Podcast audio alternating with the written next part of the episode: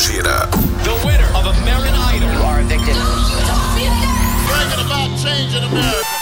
Observatório. Observatório. Economia, política, esporte, saúde, educação, cultura, tecnologia, ciência. A região, o Brasil e o mundo. Nós estamos observando tudo.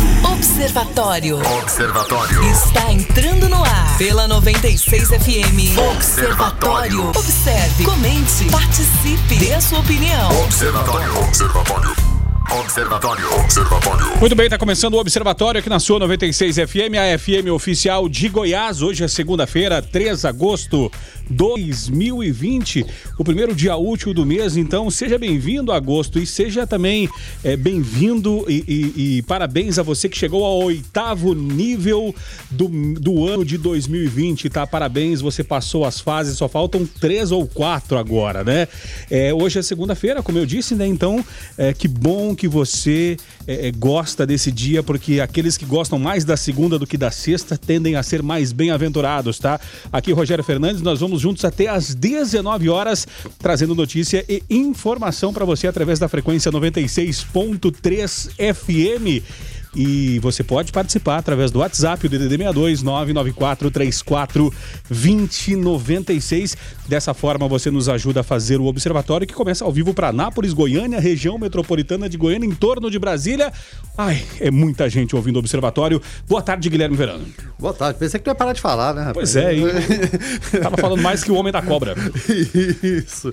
Ai, boa tarde a todos vocês, sejam muito bem-vindos. É claro, a gente está aqui sempre com esse bom humor, mas tratando a notícia com responsabilidade para você, ouvinte do Observatório. Participe com a gente, seja bem-vindo. Tá certo, e vamos então agora dar boa tarde àquele que faz este programa acontecer, o Weber Witt, né? Nosso produtor, jornalista. Boa tarde, Weber. Oi, Rogério Fernandes, Guilherme Verano e a todos os ouvintes. E eu estou com a mesma animação sua, Rogério, para essa semana.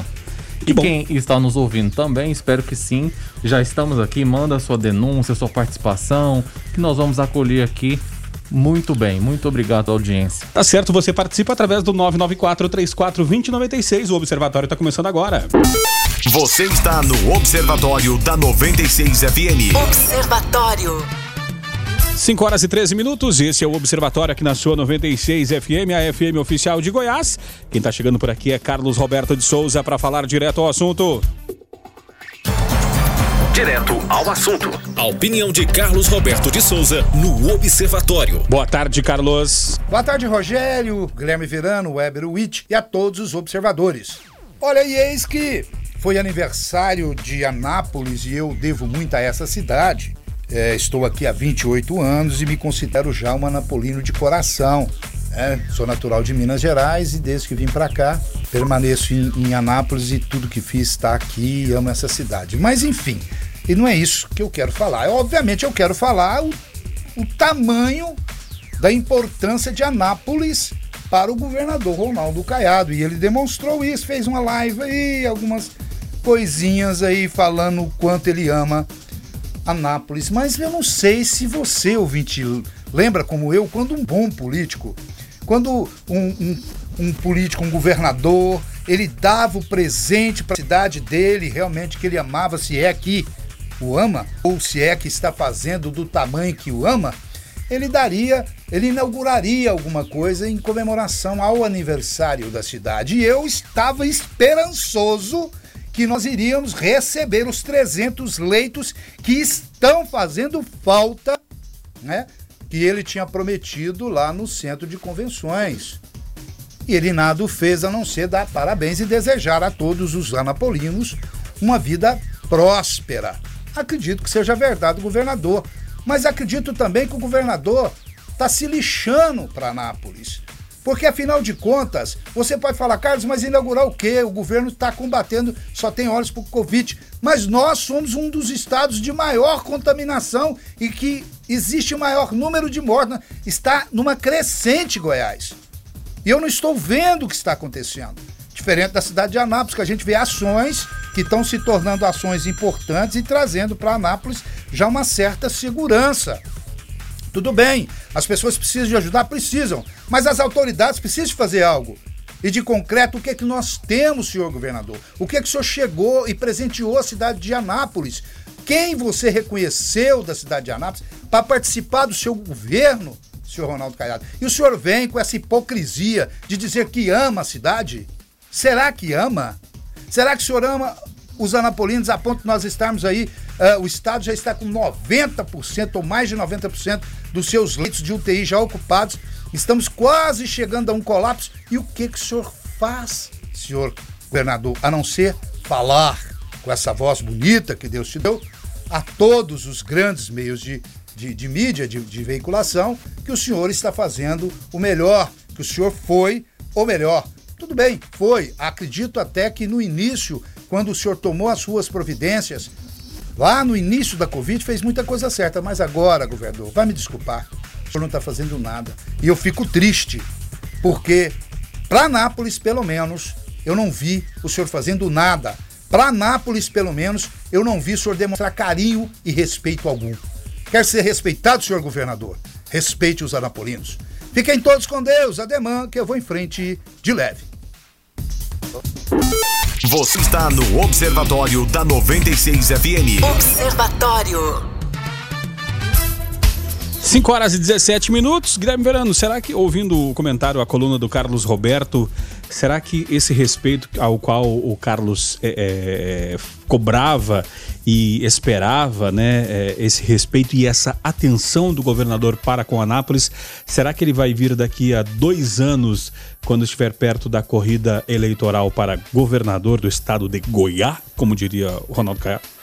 Olha, Anápolis tem um peso eleitoral muito grande, né? Decide eleições, é um pessoal quando é, vira para um lado de um candidato, você pode ter certeza que é fiel àquele candidato. Mas ao mesmo tempo que é fiel, se não deu em nada, também pode né, virar as costas. E Anápolis, eu acho que o, o, o Estado em geral está tá devendo muito para Anápolis. A gente completando 113 anos, sempre falo aqui que Anápolis Graças a Anápolis, duas capitais foram construídas, né? E Anápolis teve esse, esse privilégio, essa bênção, né? De nos dar, é claro, Goiânia e posteriormente Brasília, ajudar nessa construção com mão de obra, com nosso suor, né? Com tijolos daqui, né? Com material humano, material de construção, enfim. Assim fizemos. E muitas vezes voltam, né? As costas pra gente. Época de eleição as pessoas vêm, é muito bacana, muito bom. Só que partindo pro lado prático objetivo da coisa, tem muita, muita coisa por fazer aqui em Anápolis. Só para citar o, o, centro de convenções, ele não cumpre a função né, que é, foi determinado. Ser um centro de convenções, atrair investimentos, Anápolis um, um polo assim, né, já que não temos grandes recursos naturais, de rio, aquela coisa, mas né, pelo menos um turismo de negócios que fosse. Não deu para fazer é, em relação a isso, que se fizesse como o Carlos é, falou mesmo, né? O, o, hospital de campanha que fosse, é um momento de necessidade, seria um local útil para isso. Mas também não. Aí a gente vem anel viário do Daia, aeroporto de cargas, o asfalto horrível do Daia, que é o nosso cartão postal, né? Daia 2, a gente precisando de expansão, perdendo empresas para outras cidades que a gente respeita também, elas estão no papel delas, de captar empresas também, é, por causa de Aparecida de Goiânia, que tem um, um polo industrial fantástico também, que começou muito depois daqui. Né? Então a Anápolis completa 113 anos, largada. A verdade é essa. E quando vem um filho da terra, né, que é o governador Ronaldo Caiado, nasceu aqui, a família toda daqui, evidentemente, a gente esperava algo mais, um, um, um diferencial. E ele teria que vir. Ainda dá tempo. Só que, até o momento, como o Carlos disse, por enquanto, nananina, nan. É, inclusive, Nápoles comemorou né, é, 113 anos na, na, na sexta-feira, né, dia 1 e ontem nós tivemos. Dia 31, né? Dia 31, perdão, né? Dia 31. E ontem nós tivemos é, o aniversário de Manu Verano, né? É, filha deste, deste aqui que vos fala. Então, Manu Verano, que dentre várias qualidades, aquela não tem a torcer para o Botafogo. Então, um abraço, Manu Verano, 18 anos em Guilherme Verano. Quem diria? É, que brincadeira boa sua, né? Torce Botafogo, rapaz. É claro que torce. O motivo da festa foi todo do Botafogo. É claro, não tive como falar no ar ontem, evidentemente, porque eu tava com ela lá, graças a Deus, né? Coisa boa, né? Caiu no domingo. Mas é claro, fica o nosso beijo aí pra, pra minha filha amada Manu, pra Joana, né? Que é claro, fomos parceiros nesse grande empreendimento, né, que é o empreendimento das nossas vidas, né, que é ter um filho e ver esse filho crescer e caminhar nos caminhos do Senhor. Isso é que é bacana. Né? É, e 18 anos, Guilherme Verano, é, cada vez mais vai dando tchau, assim, né, vai criando asas e vai dando aquela dor no coração de saber que logo, logo estará trilhando, quebrando a cara sozinha, é, mas que bom que ela tem base e tem alguém, pais é, é, valorosos que, que souberam dar toda uma educação para ela. Então, Parabéns a Manu Verano, afinal de contas, 18 anos, daqui a um tempo ela vai sentir saudade, né? De ver que ela quase não tinha problemas nessa, nessa idade. As principais notícias do Brasil e do mundo. Observatório. Observatório. 5 horas e 28 minutos. E a gente vai falar agora então com a Fernanda Musardo, né? Empresária especialista em mídias digitais e negócio online, né? É, a respeito deste acidente, né? Onde é, nós falávamos aqui de manhã, foi uma, é uma notícia muito triste, afinal de contas, neblina, é, falávamos também de fumaça, né? A respeito de queimadas. E nós vamos fazer agora contato com a Fernanda, direto lá do Paraná. Fernanda, uma boa tarde. Tudo bem com você? Olá, boa tarde, tudo bem? Obrigada pelo convite. Fernanda, é, é bastante é, tragédias como essa, né? É, elas causam um impacto, né? No final dos anos 90, nós tivemos aqui uh, no estado de Goiás uh, a tragédia com os Romeiros, né? Guilherme Verano se lembra muito bem. Inclusive, até isso fez com que mudasse o nome de uma praça aqui né, na cidade de Anápolis. É, muitas pessoas morreram num acidente e agora esse acidente acontece nessa, nessa madrugada, né? De ontem para hoje. fala um pouco pra gente como tá essa situação aí com relação a, a, a, esta, a esta questão aí no estado do Paraná? Bom, um acidente é, que realmente as causas são, são de difícil compreensão, porque é, não, não foi algo que possa ser afirmado que foi fulano ou beltrano. Existe uma combinação ali de fatores que acabaram ocasionando esse, esse acidente. Então fica todo mundo muito consternado é, por ter de uma forma tão agressiva, um acidente tão agressivo fisicamente para as pessoas que estavam ali, é, e de uma hora para outra, muitos jovens também envolvidos, então fica todo mundo muito sensível, é, não só pela gravidade, mas pelo por tantas vidas tão jovens que acabaram indo embora. Guilherme, é, realmente a gente falava aqui de manhã, né? É, muita, muitos fatores, né, que que acabam é, corroborando para isso, né? A questão da neblina, a questão da, da, da queimada, da fumaça, né? E principalmente é, a falta de sinalização, muitas vezes, ou é, as pessoas não respeitarem é, as leis de trânsito e a velocidade, né? É, a gente falava até a respeito disso hoje, hoje com as primeiras informações chegavam. Eu queria fazer uma pergunta para Fernanda. Fernanda, seja bem-vindo, obrigado pelo convite. O Guilherme Verano que está falando com você. É, Fernando, em relação à, à BR-277, né, ali na São José dos Pinhais, é realmente uma, é uma BR problemática, ela tem muitos problemas de acidente. Como funciona para a gente ter uma ideia de localização no tempo e no espaço? É um local de fato problemático ou se foi uma fatalidade, ou se foi imprudência de alguém, ou questão Olha, de queimadas? De que forma se deu isso, por favor? Eu, eu, acredito que foi muito mais uma fatalidade e uma, uma junção de má sinalização de, de algo pontual. É, a 277, para quem não conhece, ela corta todo o estado de fora a fora. É uma das principais rodovias do nosso estado. A região em si, ela fica dentro da região metropolitana de Curitiba, em São José dos Pinhais, é, na, a mesma cidade do aeroporto de Curitiba, que tanto fala que na verdade não é de Curitiba, e sim de São José dos Pinhais, o, o aeroporto Afonso Pena, inclusive muito próximo do aeroporto Afonso Pena. É uma, é uma rodovia, por ser federal, de ligação do estado e de ligação com as praias e com o porto.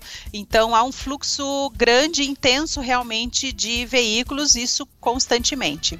É, mas é, como uma rodovia, ela tem os seus limitadores de velocidade que nem sempre são respeitados, mas nessa ocasião especificamente, acredito que houve muito mais uma fatalidade é, inflada aí por talvez uma, uma, uma fragilidade numa sinalização. O, o que ocorreu ali é, esse incêndio, a queimada que todo mundo fala, a fumaça, ela já vem já pelo menos há mais de uma semana é, com, com um problema. Então o problema já vem se arrastando por uma semana.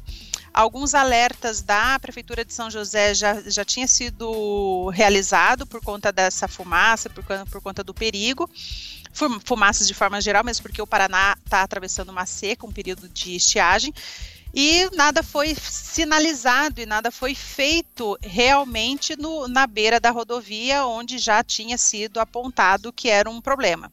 Então, você junta uma questão de de característica da nossa região de alta neblina, é uma neblina muito pesada mesmo. Só quem circula aqui nas rodovias do Paraná sabe o quanto a, a, a cerração ela é densa, fica de difícil realmente é, visibilidade.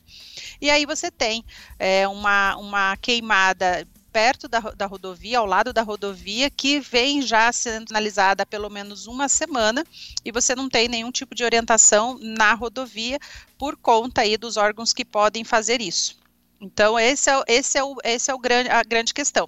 Agora, como toda rodovia, e principalmente rodovias de grande volume de, de rodagem, né, um grande fluxo de veículos, ela tem os seus perigos, mas não é muito diferente de outras rodovias do, do país, onde a gente tem um fluxo também grande. Inclusive, é uma rodovia pedagiada. Né? Ela é de responsabilidade de uma concessionária também. Agora, com relação à identificação das vítimas, já tem, já tem novidades com relação a isso, Fernanda?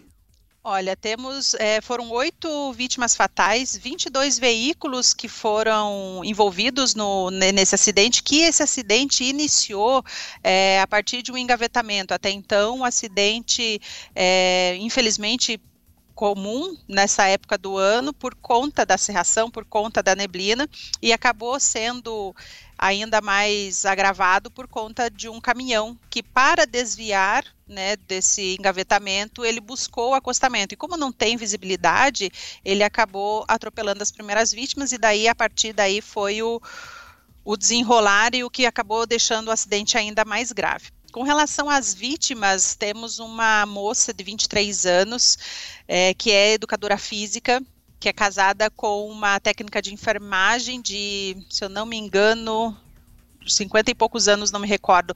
O Guilherme Ribeiro, também de 24 anos.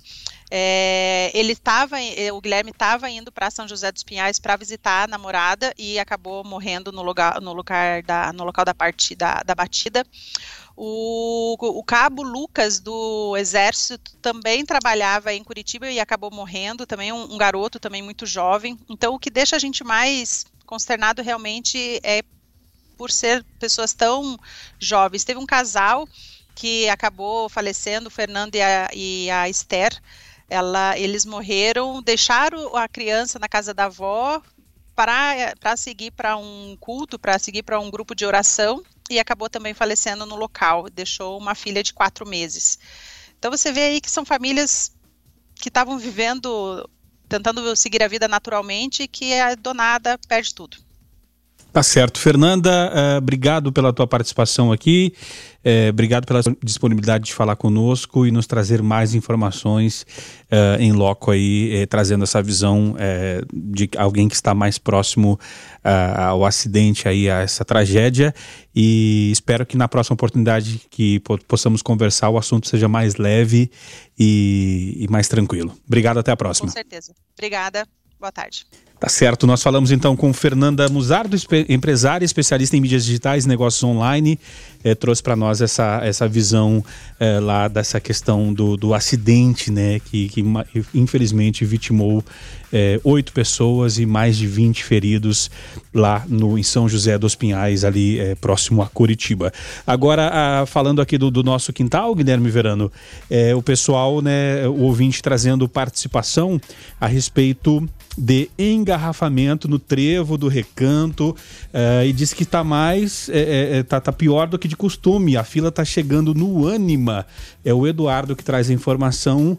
Uh, é, um, é um gargalo ali e daqui a pouquinho já vai chegar a mensagem do, do pessoal é, cortando pela fila do ônibus em frente ao Armazém Goiás. Eu posso apostar que vai chegar daqui a pouquinho. É, com toda certeza. E, e infelizmente virou tradição do programa Observatório. Né? É, essa péssima notícia, que é uma notícia que todos sabem que vai acontecer todos os dias, parece que ninguém quer tomar providência, todo mundo ignora. Porque alguma coisa tem que ser feita em relação a isso. Não sei, monitoramento, a gente vai, vai ter de volta é, barreiras eletrônicas, que seja, mas alguma coisa precisa ser feita. Não é possível que todo dia o cidadão ele tenha que ter, depois de um dia cansativo de trabalho, ele tem que ter um retorno tortuoso para casa. Né? Com estresse, com gente que né, que é não cumprir as leis de trânsito, que é pegar a, a, via do ônibus ali, cortar todo mundo e causar confusão. Ou seja, é triste, como você falou. Geralmente ela, é- ela, essa fila ela fica ali nas proximidades do armazém. Agora já está lá no Anima, que é bem mais, bem mais para trás. Você imagina que fila é essa? Normalmente a gente teria hoje, dia, dia 3 de agosto, iniciando o mês de agosto, retorno de férias escolares, nas condições normais, né? Retorno ao trabalho, a gente tem condições diferentes agora em relação ao, ao comércio de Anápolis, mudou alguns horários, então esse fluxo normalmente ele aumentou. Agora você imagina se a gente tivesse nas condições normais, né? Se Deus abençoasse sem essa pandemia, com alunos voltando para, para, para as aulas, horário de comércio normal, como que seria isso?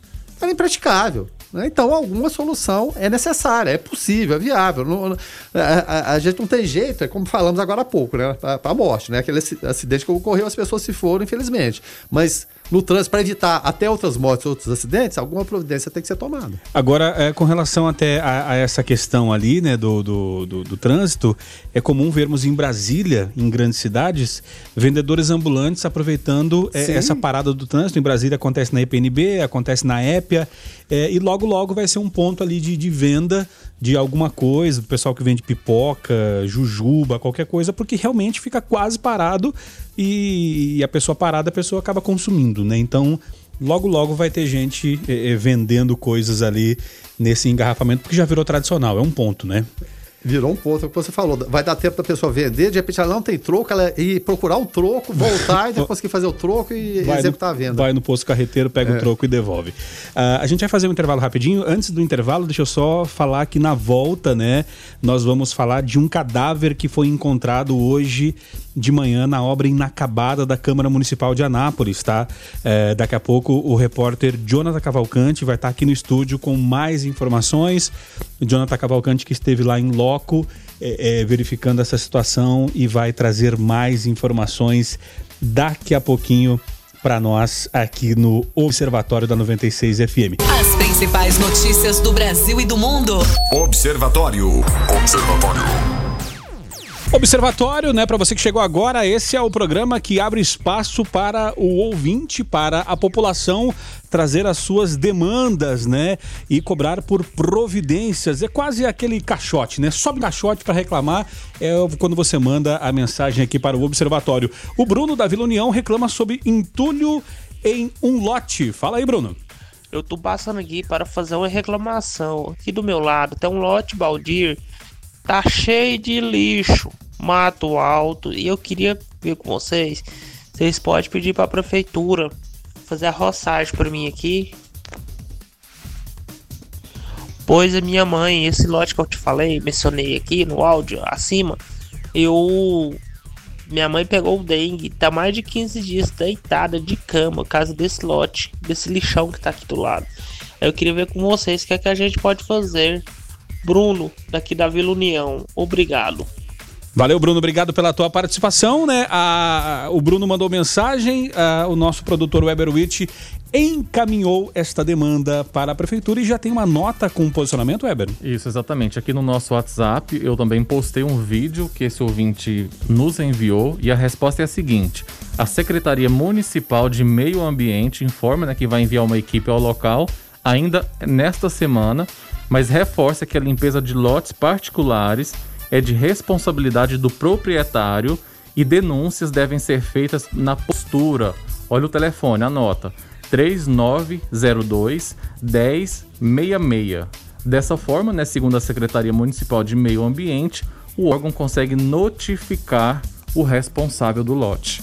Ou seja, denúncias 3902 1066. Tá certo, então é, fica aí o recado, né? E se e olha, e se o ouvinte, né, é, é, se estiver nos ouvindo, for dono do, do lote, vai lá e limpa, porque se a prefeitura for e fizer essa limpeza de forma compulsória, fica caro, né, Verano? Que depois vem cobrando no IPTU, né? ITU. Fica mais caro, né? Sem dúvida nenhuma. Porque tem muita gente que compra o lote, esquece ali, ou por simples especulação quer que valorize, é ótimo. É muito bom que valorize. Mas limpe o lote, de- deixa limpinho, né? Porque ali você junta, né? Ratos, baratas, todos os, os- os bichos. Tem Às até uma questão ser- de segurança pública também. Questão de segurança pública, como você falou, né? Então tem que, tem que tomar conta. Você é dono, não é só na hora de vender depois, não. Você tem que pegar e limpar, manter limpo. Agora, se não puder manter limpo, a prefeitura ou fará e, cobrará.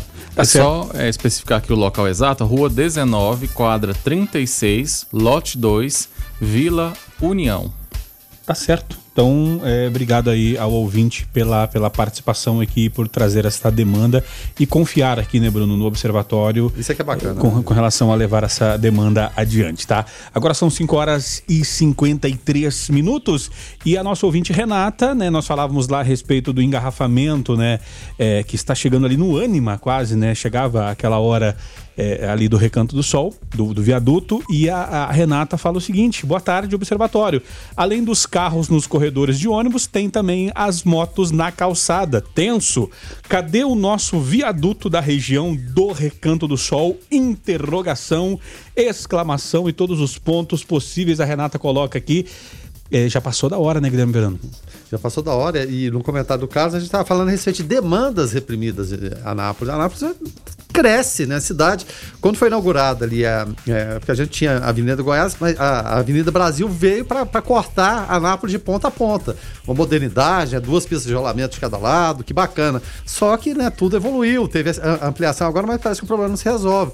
Tem demandas de viadutos, viadutos precisam ser maiores, precisam ser ampliados. Aquele lá virou um gargalo terrível, realmente sem condição. E a gente fica esperando. Né? A gente tem os legisladores, eles têm que pressionar alguém. E não, não somos nós aqui que devemos ser pressionados, não, são outras pessoas. É, agora eh, fica aí a, a lembrança, né? É, porque assim, ó, um vereador ele vai receber apoio de alguém nessa campanha. alguém o governador e alguém os deputados vão apoiar. Então, é, qual que é a chance agora, nessa hora, né? De cobrar desses vereadores que serão eleitos é, com relação a, a, cobrar que eles cobrem dos deputados, né? E do governador com relação é, a essa questão, porque ali vão, vão, vão verbas municipais, estaduais e federais, né? Cada é, um vai entrar com? Cada um vai entrar com um pouquinho, então tem que cobrar o seu deputado federal. É, o, verifique o seu vereador. Você está recebendo o apoio de um deputado federal, faça ele pressionar esse deputado, né? Afinal de contas, é um jogo de interesses que acontece aí, né, Verano? É, exatamente. O interesse maior deles é o quê? Ser reeleito né? Não necessariamente os deputados agora, né? Mas normalmente vereadores. Mas é o momento oportuno o quê? De cobrar, né? Do cidadão cobrar. E não é para depois da eleição, não é a coisa acontecer antes. A gente sabe que é difícil, os prazos são exíguos, mas pelo menos alguma solução emergencial tem que ter ali. Não pode ficar dessa forma todo dia, reclamação, perturbação, as pessoas chegando estressadas em casa. Não é justo. A gente falava aqui a respeito do, do lixo lá, né, no, nesse lote é, baldio lá na, na Vila União, e a Helenice, ela manda uma mensagem falando, olha, isso é relaxo da população cria os entulhos e, sinceramente, falta conscientização da própria população. A prefeitura limpa, depois vai e vão e jogam novamente. O exemplo deve vir primeiro dos moradores, essa é a minha opinião. Uh, a Helenice aqui dizendo também que não adianta o pessoal, a prefeitura limpar e depois o pessoal vai lá e emporcalha tudo novamente. Cada um tem que fazer a sua parte, né, Verano? É, questão que sempre falamos, a Helenice lembra aí. Cidadania, cidadania. O poder público, ele deve fazer muito? Deve, mas a participação do cidadão também é importante. Com relação à questão ainda para fechar o assunto lá do, do, do, trevo do Recanto Sol, né? O Eduardo Cardoso Oliveira fala o seguinte: esse problema aí do trevo do Recanto é obra mal feita sem retorno. Prefeito não sabe executar nada, fraco, é o que diz aqui o Eduardo Cardoso a respeito disso, né? E quando nós falávamos a respeito na, na semana passada e anterior, né, a respeito das feiras, é, ficou é, é, questões pendentes aí, porque prevista para funcionarem com, com revezamento semanal, as feiras em Anápolis amanheceram com funcionamento normal na manhã desta segunda-feira, né? Dia 3. Em decreto publicado no Diário Oficial de julho, as feiras estariam condicionadas a executar suas atividades uma semana sim e outra semana não. Nesta semana seria a vez de não funcionarem, mas de acordo com os feirantes do município, o decreto só valeria até o dia 30 de julho. Será que, que é isso mesmo, Verano? Olha, a explicação do, do, do feirante Edson aqui, é, ela é bem lógica, né? Evidentemente, né? Olha só o que ele falou. Diz que eles, feirantes, eles são submissos às autoridades municipais. Claro, evidente, né? E houve um decreto da prefeitura fazer esse escalonamento. Mas o decreto esse é no último dia 30 de julho, portanto, um dia antes do aniversário de Anápolis, na, na, na quinta-feira. Então, dessa maneira, segundo o Edson aqui, a omissão e a não publicação de um novo, de tal maneira que a lei não pode ser verbalizada, não, vai lá, tá liberado. Não, não é dessa forma que funciona. Né? Eles, feirantes, entenderam o quê? Que podem sim retornar ao trabalho. Lógico, parabéns pela interpretação, Led- Edson. É, tá certo, né? É, às vezes Pô, a, é, vai- a falta de. parado esperando a boa vontade. O vácuo, o vácuo, né, no poder, o vácuo na- nas situações deixa espaço e margens para interpretação e o pessoal, se não está proibido, é porque está permitido. É, fez a interpretação dele. Poderia Ponto, ser outra? né? Poderia, evidentemente, mas foi o que veio a questão lógica. Preciso trabalhar, preciso sobreviver. é, alguém tem que normatizar isso e não normatizou. Não normatizando, eu, eu vou deixar de cumprir a lei, na verdade?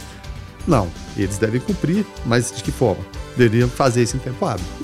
As principais notícias do Brasil e do mundo. Observatório. Observatório. Abrindo agora a segunda hora do Observatório, agora são 6 horas e 10 minutos. Se você chegou agora por aqui, seja muito bem-vindo, tá? Hoje é segunda-feira, 3 de agosto de 2020. O Observatório vai até às 19 horas. Rogério Fernandes, Guilherme Verano, Weber Witt e, hora ou outra, a nossa estrela móvel, o repórter Jonathan Cavalcante, dando os seus, as suas aparições por aqui e trazendo informações. O nosso ouvinte eh, Reinaldo fala o seguinte: ó, moradores teriam que ter consciência em manter os lotes limpos. Descarregar os entulhos e lixos em locais adequados. Reclamar é fácil, limpar o lote é difícil. Ah, e ele completa falando o seguinte: ó, ao lado da minha casa tem um lote vazio. E eu mesmo mantenho limpo e sempre cuido para que ninguém descarte lixos lá. É, não sei de quem é o lote, mas para proteger a minha família, eu e meus vizinhos é, é, fazemos isso, limpam o lote. Isso chama-se é, consciência coletiva, Guilherme Verano. Exatamente, e, e a gente já viu alguns exemplos aqui em Anápolis e outros locais também, de pessoas limparem os lotes e plantarem nos lotes e colherem e se alimentarem né, de, de, de, de verduras, de frutas, enfim, plantadas naqueles lotes ali. Acontece muito em, em relação a isso. É cidadania, chamada cidadania, né?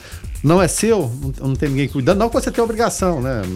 É claro, evidentemente, você não tem essa obrigação, mas se você pode fazer isso, de repente você evita é, tan- tanto problema, mas a obrigação é sim do dono do lote, claro. Aliás, eu, tava, eu, eu pensava essa semana, eh, essa semana eu fui na sexta-feira no mercado perto de casa e comprei um, um sacão de cebolinha e salsinha na promoção. E lembrei, Guilherme Verano, da época que eu morei no Paraná, ah, onde nós falamos há pouco com a Fernanda Musardo, também o nosso ouvinte Luiz Fernando é natural do Paraná. E no Paraná é muito comum lotes baldios ou grandes áreas vazias eh, serem feitas de hortas comunitárias. Então o pessoal faz uns canteiros, é, é, loteia esses canteiros né, para cada família. Essa família se alimenta dali e o excedente ela vende para as outras, começar para as ali, outras ou- ou pessoas. faz né? doações, né? Just- Não, justamente, né? Então, couve, é, planta couve, planta alface, planta cebolinha, planta salsinha. Eu lembro que certa feita eu cheguei lá com cinco reais, pedi um pouco de cada, a pessoa me deu um fardo. Falei, não, moça, é só cinco reais. Não, mas é isso mesmo. Então, é, é, é, seria uma, até uma boa pauta aí para candidatos a vereadores poderem trabalhar, porque nós temos muitas áreas vazias, muitas pessoas com fome e muitas pessoas dispostas a cuidar dessas áreas. Por que não fazer hortas comunitárias, né, Guilherme Verano? Seria uma, uma opção de manter esses lugares limpos e resolver uma questão de, de, de, de saúde, né? Porque comer mais verde é sinônimo de saúde. Não, e outra coisa, Rogério, quando tem esse, esse tipo de projeto, esse tipo de área, as pessoas respeitam. Justa, justamente. Por, incrível que pareça, né? Respeitam. Porque a gente fala tanto de, de gente que quer quebrar tudo, destruir patrimônio público, mas quando vê aquilo ali e, e vê que você trata de, de alimentação, tá bem cuidado e tem, tem gente olhando, as pessoas geralmente respeitam. Isso é muito importante. Deveriam respeitar, é claro, evidentemente, sem, sem problema nenhum, né? Mas é, é bom que aconteça. Justamente. Agora são 6 horas e 13 minutos e agora é o momento de acionar o nosso. Repórter Observatório. Somente pessoas especiais têm uma vinheta na hora que vão entrar no ar e uma dessas é Jonathan Cavalcante, aqui no Observatório. Jonathan Cavalcante, boa tarde, trazendo mais informações a respeito dessa notícia que nos impactou hoje: um corpo encontrado na obra abandonada da Câmara Municipal. Jonathan Cavalcante, mais informações. Olá, Rogério, boa tarde para você, ao Eberwitch, ao Verano e aos ouvintes aqui do Observatório. Pois é, nossa reportagem foi acionada na manhã de hoje, isso por volta de 9 e meia, 10 horas, onde populares ali lo- localizaram localizaram um cadáver. É, até então ainda não sabia a, o tipo dessa pessoa, se era homem ou se era o sexo dessa pessoa, se era homem ou se era mulher. Após isso, a Polícia Militar foi acionada. Nós comparecemos ao local antes da chegada da PM e então o, o local foi isolado e após isso a Polícia Civil esteve no local e acionou o Instituto Médico Legal. Um prazo de quatro horas mais ou menos para que toda essa ocorrência fosse registrada e que a perícia fosse realizada no local. Ali, localizado naquela obra inacabada da Câmara Municipal de Anápolis, é, o cadáver estava ali de bruços, então por isso essa dificuldade visual de identificar se era homem ou se era mulher. Mas após o trabalho da perícia, foi confirmado que se tratava de uma mulher com idade aproximada entre 35 e 40 anos de idade que foi espancada. Inclusive um pedaço de madeira que estava próximo, todo sujo de sangue, manchas de sangue na parede, também pedaço de ferro e uma pedra que, segundo o delegado Cleiton Lobo, também foi utilizada para esse espancamento. Então, agora o trabalho fica sendo realizado pela Polícia Civil, que investigará o caso e a identidade da vítima é, ainda não foi é, divulgada, até porque ninguém ainda compareceu ao IML procurando uma suposta vítima nesse caso. Nesse caso de, de ninguém ir procurar, Jonathan, é, a gente pode é, cravar ou, ou supor que se trataria de, de alguém, algum morador de rua, sim, haja sim. vista que nenhum familiar buscou? Sim, sim, aparentemente até pelas vestimentas né, que nós observamos lá, é, roupas surradas, aparentemente sim se tratava de uma moradora de rua e também possivelmente uma pessoa que poderia estar utilizando entorpecentes, porque tinha ali uma latinha e também um, um cigarro aliás, um isqueiro próximo ao corpo. O, ao que tudo indica também essa pessoa dormiria no local, segundo o que apurou a Polícia Civil. Local de difícil acesso é bastante barroso ali, com bastante úmido também, local que estava esse cadáver. Então agora a investigação fica por parte da Polícia Civil, mas um fato atípico, né? É, ainda se demorou um pouco para que, após essa denúncia que foi passada para uma pessoa da Câmara Municipal, que inclusive conversou com o Evaristo Pereira, que foi um dos primeiros a chegar no local, também depois de alguns minutos eu fui, essa pessoa passou a informação e nós começamos a procurar onde estaria esse cadáver, porque é uma, uma obra ampla, né? São vários pavilhões estava ali do subsolo, logo ali após onde era o antigo plenário da Câmara Municipal de Anápolis. Agora, é, é uma questão que, que nos chama a atenção, Guilherme Verano, é, é, Jonathan Weber e ouvintes. Nós falávamos agora com relação aos lotes baldios, da questão da, da dengue, a questão do lixo e a questão também de segurança, né? Porque um lote com mato alto, ele pode esconder é, um cadáver, pode esconder um, um, um, marginal, pode esconder, pode ser até um local para, para um abuso sexual, um estupro, alguma coisa. E aí nós temos nas barbas do poder é, é, legislativo do município ao lado uma obra desse tamanho aberta, com vários, como, como disse o Jonathan, com vários pavilhões. E aí tu imagina só, né? É, é, o local ali já é uma, uma aquele, aquele trecho ali entre o Brasil Park Shopping, rodoviária, até aqui a, a praça a praça do Ancião, a, ali do Brasil com a Goiás, já é um local é, de, de, de, usuários de droga, Sim, andarilhos. É, é, andarilhos, né? Um local perigoso. Aí tu imagina, Guilherme Verano, quem, quem trabalha no Brasil Park Shopping e precisa se deslocar até ali a Goiás com a Brasil para pegar o ônibus em frente à Praça do Avião. Corre risco de um, a gente tem meninas, moças que, que saem do shopping 10 da noite e passam por ali e o, e, o, e o perigo de uma pessoa dessas ou até mesmo do sexo masculino ser arrastado para lá, assaltado e, e, e abusado naquele local. O poder público tem que tomar providências e resolver logo essa situação. É, inclusive, sobre esse assunto, o presidente da Câmara Municipal de Anápolis, o vereador Leandro Ribeiro, disse o seguinte: diariamente nós temos aqui uns constrangimentos quanto a usuários de drogas que vêm para cá fazer o uso em grupo. Certamente isso aconteceu. A pessoa veio para cá com outra e deve ter, se, deve ter acontecido algum desentendimento entre os dois, ocasionando a fatalidade. Foi o que disse o presidente da Câmara Municipal de Anápolis, o vereador Leandro Ribeiro, em entrevista à Rádio São Francisco na manhã de hoje, que falou conosco ao vivo, onde nós trouxemos essa informação. Mas de fato ali é uma região com muitos andarilhos, pessoas que usam entorpecentes e é algo grave agora vai ser investigado pela Polícia Civil, que já tem linhas de investigação é, em relação a esse caso, Verano. É, exatamente. A, a, a, polícia, evidentemente, vai, vai tentar esclarecer o caso, é necessário que esclareça. Agora, eu fico imaginando as pessoas que trabalham ali. É, a Câmara já mudou de endereço? Não, continua ainda. Será que os vereadores passam ali todos os dias? Será que eles não ficam com vergonha daquilo, não? Será que quem fica indignado, quem fica envergonhado é eu, você, Weber, Rogério, ouvinte, que toda vez que a gente lança esse assunto aqui, é claro, fala-se da, da, da vergonha, verdadeiro absurdo com aquilo ali. Porque a gente já trouxe engenheiros, falaram que de repente é possível retomar, aí não vai retomar, vamos implodir, vamos fazer o quê? Mas vai ficar aquilo ali é, a- a- usando até a linguagem é, dos advogados, ad eterno, né, para eternidade, para posteridade, tal qual as pirâmides do, do Egito. É uma vergonha. Eu, se eu fosse um, um- um parlamentar e passasse ali, eu todos os dias eu procuraria uma solução para aquilo ali, porque tem que ter uma solução. Não é possível que a gente fique com aquilo ali morrendo gente, e aí a gente fala é da vida humana, não interessa se é usuário de droga, se não é, quem é que seja. Sabe que vai ter que acontecer com alguém que tem um poder econômico maior para alguém se, se condoer disso? Porque virou notícia hoje, amanhã esquece, até Sim. acontecer de novo. Sim, e, e, inclusive, é, em relação a acontecer de novo, tem- existem rumores, eu estava acompanhando lá as investigações, de que existe um outro corpo enterrado ali nas proximidades. Ainda não foi confirmado, é claro, a Polícia Civil deve investigar posteriormente, mas existem rumores de que existe um corpo enterrado ali também, próximo ao local onde foi encontrado esse cadáver na data de hoje. A gente tinha até uma outra área aqui, se não me engano, na contorno, era conhecido como o Afeganistão. Era atrás da, da NASA ali, né? Isso, exatamente. Por, por foi um parque de diversões, né? De, de, de drogados, de toda sorte de malfeitores, ficou por ali muito tempo até né, se tornar uma propriedade privada, enfim, né? Agora aqui não. Ela é pública, ela é nossa, ela é de toda a população. E não pode ficar daquele jeito. Chega, ninguém aguenta mais essa história. Será que vão ter que, que esperar algum funcionário, alguma funcionária, alguma assessora ali da, da Câmara Municipal eh, sofrer algum abuso, algum ataque e ser levado ali para dentro para tomar providência? Tomara que não, né? E tomara que se resolva isso o quanto antes. Afinal de contas, pode ser comigo, com você ou com nossas filhas, nossos filhos, enfim, tá?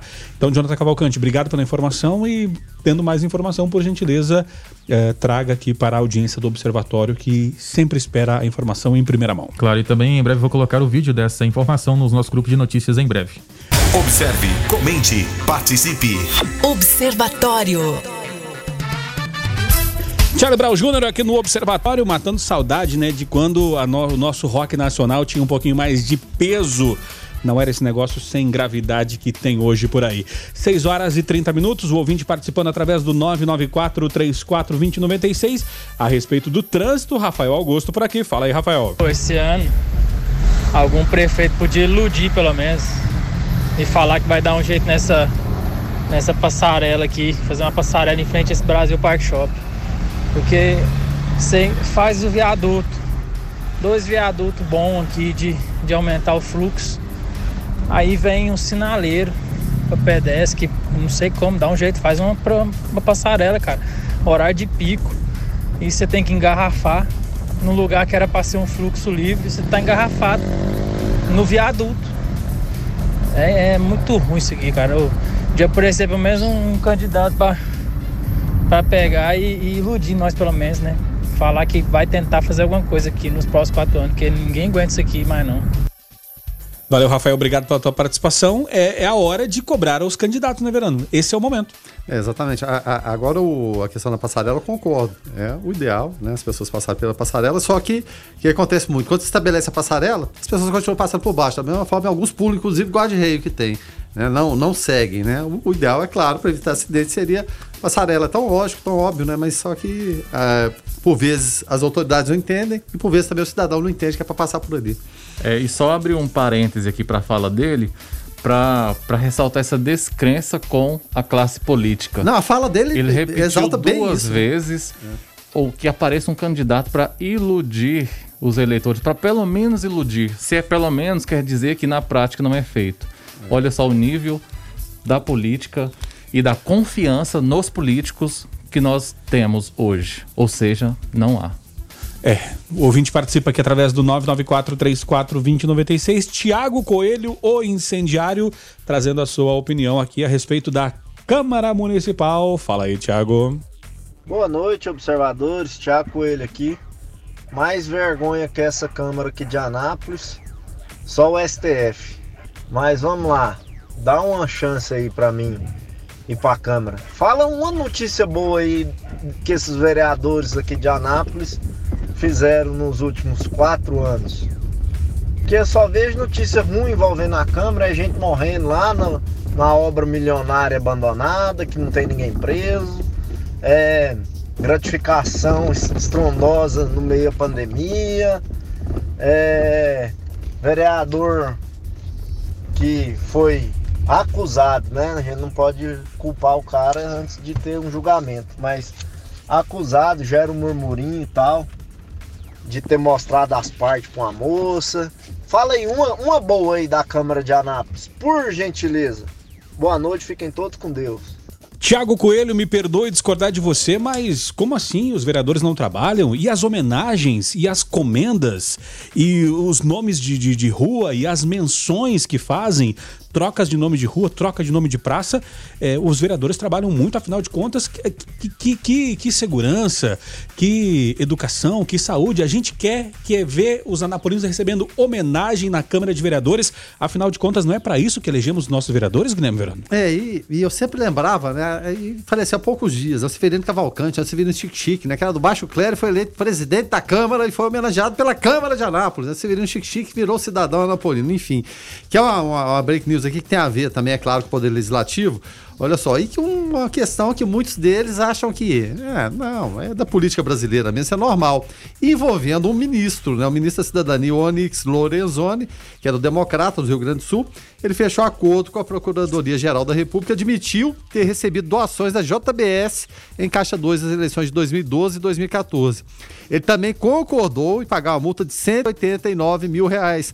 O documento agora será enviado ah, e o Thiago estava falando de SF, né, será enviado ao ministro Marco Aurélio para homologação. O acerto foi assinado com base no novo acordo de não persecução penal, a NPP da Lei Anticrime. É o primeiro do tipo assinado pelo procurador-geral Augusto Aras. Para assinar o termo, o nosso glorioso Onix, é, ele teve de confessar os ilícitos. A multa corresponde, olha só, coisa se gera. Como será que ele vai pagar, né? A nove vezes o salário que ele recebe como ministro. Ele recebe 21 mil e vai pagar aqui 189 mil. A praça institucionalizou no Brasil. Não, Caixa 2, isso é normal. Isso Será que pra- nenhum, não.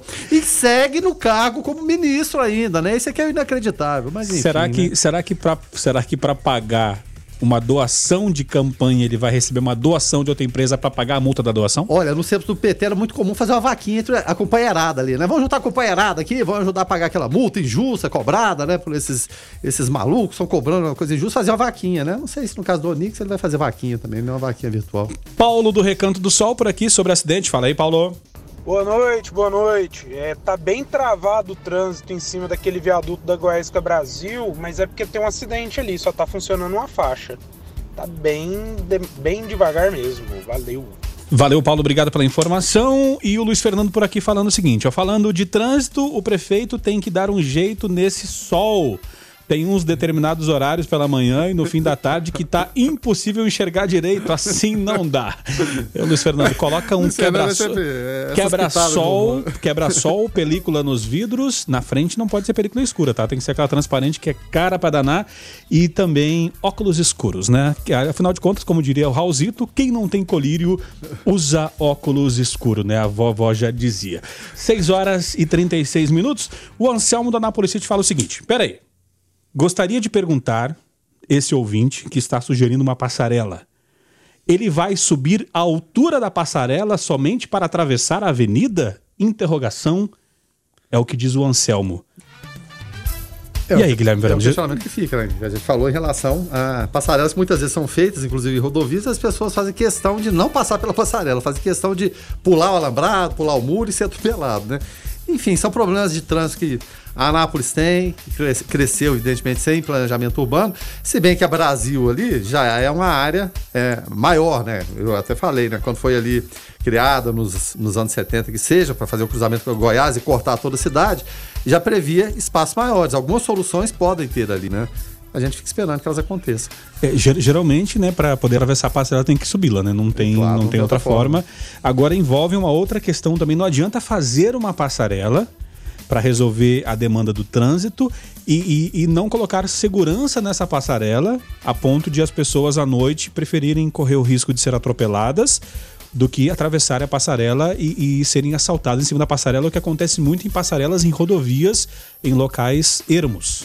Não, em Brasília também, que é ao, ao contrário das, das passarelas, né? Que você tem aquelas trincheiras pas- passando debaixo ali da, do eixão, né? Sim. Do, Perto do- das tesourinhas ali. Que virou um verdadeiro rio. Ela, assim, a funcionalidade é total, excelente, aquilo é fantástico. Mas quem passa por ali na prática? As pessoas pre- preferem tentar atravessar, né, arriscar a vida, correndo no eixão ali, né? Com suas várias pistas de rolamento, do que passar debaixo da trincheira daquelas. Observe, comente, participe. Observatório. 6 horas e 48 minutos, o Observatório segue por aqui.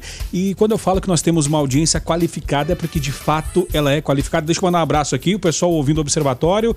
Mandar um abraço pro José Aurélio Mendes, jornalista, é, é, apicultor, né, da, da Mendes Mel aí, um dos melhores, se não o melhor mel é, de Anápolis. Um abraço aí pro José Aurélio, ouvindo o Observatório, participando aqui. E parabéns aí pela, pela qualidade do mel e das suas abelhas, né? É, 6 horas e 48 minutos. O Clarisvan por aqui fala o seguinte, é, Guilherme Verano. Boa noite, meus amigos. No caso do Onix, né, não será possível fazer uma vaquinha, já que ela foi morta e virou contrafilé na mesa deles já na nossa, carne de segunda e moída, aquela com bastante gordura que é para render. É, só para relembrar um pouquinho, né, a questão do Caixa 2, o Onic vai ter que pagar cerca de 180 mil reais, ele admitiu, né, admitiu né, o ilícito e vai pagar e ele ganha 21 mil, né, enfim, não sabe de onde ele vai tirar dinheiro, será que vai ser da JBS de novo? Mas segue como ministro, né, uma coisa normal, natural no Brasil. Já até citei o exemplo, né, que o PT fazia as vaquinhas, vaquinhas, vaquinhas virtuais para ajudar o companheiro ali a, a, a pagar alguma coisa, né, que com certeza ele não fez, foi invenção de algum juiz maluco, de Lava Jato, enfim, né? Mas esse assunto daqui a pouquinho, a gente vai falar de Faquin, né, que revogou a decisão do Toffoli daqui a pouquinho.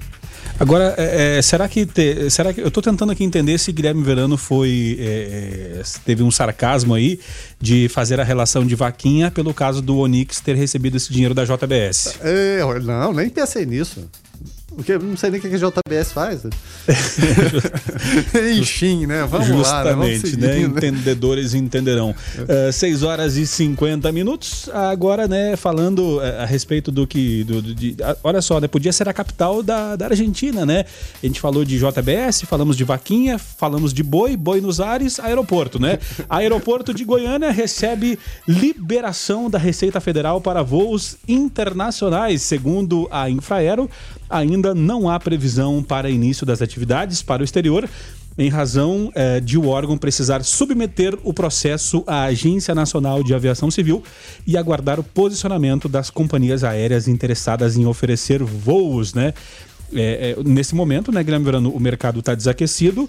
Quem sabe, quem sabe seja um ótimo momento para aqueles trâmites de adaptação, tudo para a hora que o mercado reaquecer e estar tudo certo no aeroporto de Goiânia para fazer esses voos internacionais. É, exatamente, porque o, qual era o maior orgulho do goiano, né, do goianense? Aeroporto Internacional Santa Genoveva. Internacional, puxa vida, temos aeroporto internacional aqui, mas só que na prática pouco funcionava. É claro, tem essa oportunidade agora que você falou, o mercado está evidentemente parado, né, muito, muito parado. Mas se essas operações puderem ser feitas, evidentemente trazem prestígio para o nosso aeroporto, que é muito bem localizado, está no entroncamento aqui do, do Brasil, próximo à, à, capital, Brasília, enfim, né? Pode ser uma boa. Aeroporto vai fazer já, Rogério, veja só, é, 65 anos. Ele é de 1900. Mês que vem, se não me engano, ele faz 65 anos, né? muito tempo, né? O aeroporto internacional foi ampliado, todo mundo falou aquele puxadinho, né? Era um aeroporto extremamente desconfortável, né? Não, não, não tinha aquelas lagartas, né? Para os passageiros saírem no conforto, tinha que sair com guarda-chuva, aquela coisa toda. Enfim, né? Mas continua um aeroporto bem, né? Pro, pro tamanho que é a cidade de Goiânia bem aquém, é claro, né, do orgulho que a gente tem da nossa capital. Mas para quem vai é, se despedir de alguém que está viajando ou receber alguém que está chegando, era muito mais legal ver a pessoa né? de, é, descer na escadinha ou subir, porque daí dá para dar o tchauzinho na janela. Agora com aquele negócio você não vê a pessoa saindo lá por não dentro dá daquele tubo. mais, né, rapaz? É, você dá tchau ali na sala de embarque e depois você pode ir embora, você não vai ver a pessoa indo mais, né? É, não, pensa bem, você tem razão, mas era uma época que viajar de avião era aquele glamour tudo. Charmoso, se bem que agora tá né? tá voltando, né? Porque tá muito, muito caro, né? É, se bem que agora tá uma época complicada, afinal de contas, segundo Paulo Guedes, até empregada doméstica está viajando para Disney, né? Onde já se viu, né? Onde esse Brasil foi parar. 6 horas e 52 minutos. O ouvinte participa aqui através do 994-34-2096. A galera mandando ver aqui no WhatsApp. Obrigado pelas participações. E Faquin revoga a decisão de Toffoli que deu à PGR acesso aos dados das forças-tarefa da Lava Jato, né? A decisão do presidente do STF, Dias Toffoli, foi tomada durante o recesso do Judiciário e atendeu a um pedido da Procuradoria-Geral da República. Agora que, que, que negócio de um autoriza, o outro desautoriza, o pessoal podia é, falar a mesma língua lá no STF, né, Guilherme Verano? É, exatamente. Será uma rusga, né? Porque você tá, tá revertendo uma, uma posição. É claro, e fez isso com todo todo o direito. Estava lá no, no plantão o, o, ministro, né, que é presidente, né, do STF, o Dias Toffoli, em relação à, PGR. O Faquinha, assim, que voltou falou: opa, peraí, eu que sou relator, cara pálida. Sou é, o presidente, mas eu que sou relator. Então cabe a mim é, é, reverter isso aí, ou seja, o não compartilhamento com a, com a PGR, os dados da, da Força Tarefa da Lava Jato. Em relação ao combate à corrupção, Rogério, a gente acha interessante, eu estou falando isso aqui desde junho, final de junho, falei, ó, depois das férias vai voltar toda aquela ação articulada que vai envolver executivo, legislativo e alguma parte do judiciário. A gente tem algumas exceções ali que vão contra isso aí. O quê? Desarmar, desautorizar a Lava Jato, né? Porque é interesse o quê? De família Bolsonaro, é interesse do PT, do Lula e dos seus asseclas, é interesse do Centrão, é interesse de político picareta, é interesse de é, Procurador-Geral da República, de ministro do STJ, que quer a vaga do Celso Mello e depois a do Marco Aurélio Melo, né, que ficam fazendo esse tipo de coisa. É Procuradoria-Geral da, da República ou é contra os nossos interesses, afinal de contas? Por que esse desmonte da Lava Jato? Se houve acesso em relação à Lava Jato, e pode ter havido, ninguém está colocando Sérgio Moro, né? Dallagnol, ou seja, aquela turma de Curitiba acima do bem e do mal, não. Que seja investigado, mas foi uma ação que foi eficiente e todo mundo na campanha lá de presidente surfou na onda. Não, parabéns pela Lava Jato, é isso mesmo, né? Viva o Sérgio Moro, viva esse pessoal de Curitiba, a gente tem que acabar com a corrupção. Todos os candidatos, sem exceção, de mamanda caducando. Aí agora todos eles se viram contra, né? Não querem nem saber de Lava Jato. Aí vem com essa história de é, quarentena para, para o juiz, quarentena de oito anos, né, em relação ao Sérgio Moro, ou qualquer outro que, que seja, ser candidato. Ou seja, a ação está toda muito bem articulada, né? Porque não interessa de ninguém, de ninguém no Brasil, de pouquíssima gente combater corrupção, em todos os níveis. Tá certo, o ouvinte é, participa aqui através do 994 34 2096. É, manda um abraço aqui para todo mundo que está participando, mandando mensagem. Afinal de contas, o assunto vai esquentando, esquentando, esquentando. E aí é, os ouvintes vão, vão ficando emocionados e querendo dar sua opinião. Afinal de contas, esse espaço, Weberwitch, é para os ouvintes colocarem para fora as suas emoções e darem a sua opinião. É disso que vive o programa, né? Isso, exatamente. A gente respeita a opinião né, de cada um e teve outras participações aqui, por exemplo, do Ricardo Belchior, do Jorge André, lá do Polo Centro, que infelizmente a gente não vai ter tempo de colocar no ar. E muito obrigado, né? Por esses ouvintes estarem aqui com a gente e interagir a todo momento. Até por cada assunto justamente não vai dar tempo, até porque o observatório, né, já não há tempo para mais nada, né? Já, já, já estamos encerrando o observatório. Então deixa eu agradecer demais aí o ouvinte que mandou a sua mensagem, que teve o carinho de parar, é, é, parar o carro ou pegar o seu celular e mandar a mensagem. Obrigado pela, pela, pela moral que você dá a esse programa. Guilherme Verano, então até amanhã, né? Até amanhã, exatamente. O papel nosso aqui, o Rogério, é fundamentalmente procurar soluções para a nossa cidade. E as soluções não existem se a gente não trouxer o debate. Né? E o debate tem que ser em todos os níveis, envolver autoridades, envolver uh, o cidadão comum, envolver a gente aqui. A gente precisa de procurar soluções, né? Que a gente vive aqui, a cidade a gente gosta, ela fez 113 anos, muita coisa já foi feita, adoramos morar aqui eh, na cidade de Anápolis, mas muita coisa está para fazer ainda, né? E a gente quer compartilhar essa responsabilidade, é claro, com as pessoas que podem decidir e principalmente com você ouvinte que participa, sempre comparece. Isso é fundamental, né? Você ter o um bom debate. Tá certo, então, Weberwitch, é, não há tempo para mais nada, até amanhã. Isso, até amanhã, né? Vocês voltam no foco e eu retorno no Observatório de amanhã. Muito obrigado e abraço para todos. Tá certo, a gente vai ficando por aqui então. Na sequência, você fica com a Gabi Moraes no Conectado. Nós retornamos eu e Guilherme amanhã às 6 da manhã no Foco 96. Fiquem todos com Deus, paz e bem. Você ouviu Observatório na 96 FM. Observatório. Observatório.